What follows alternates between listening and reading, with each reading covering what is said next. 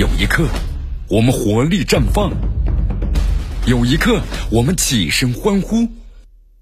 这，就是运动的魅力。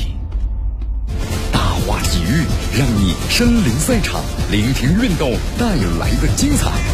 大话体育。这里是大话体育，我是江南，继续锁定 FM 九六点七绵阳广播电视台综合广播。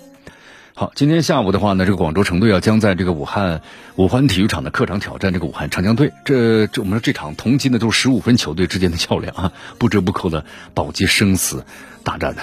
你看刘伟峰一发言嘛，就做好自己的事儿，没必要呢去因为对手被扣分而这个开心啊。刘伟峰说，现在教练组呢也没给球员特别大的压力，他觉得压力呢没有必要给到球员，那么按照正常的准备就可以了。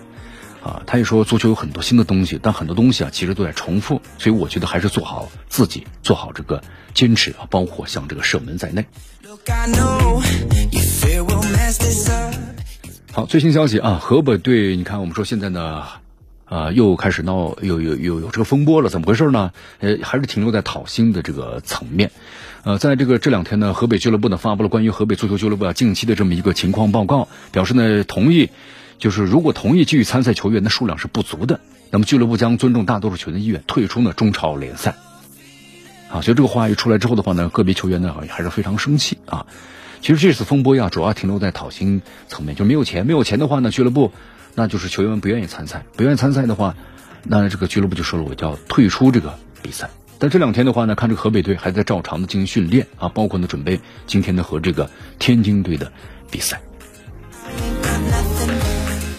好，我们再来关注一下广州队和浙江队啊，呃，战平这个沧州雄狮呢，让广州队呢是士气大振，也看到了希望。虽然现在还不能够乘胜追击吧，但是呢，目前这个我们说士气还是非常不错的。浙江队目前的三十九分，排在第七位，和第三名的海港只差四分，成绩呢挺优异。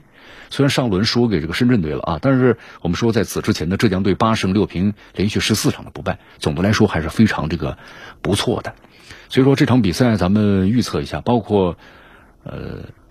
应该说是浙江队呢不会保持这个输球，应该说应该是保持不败啊这样一个状态。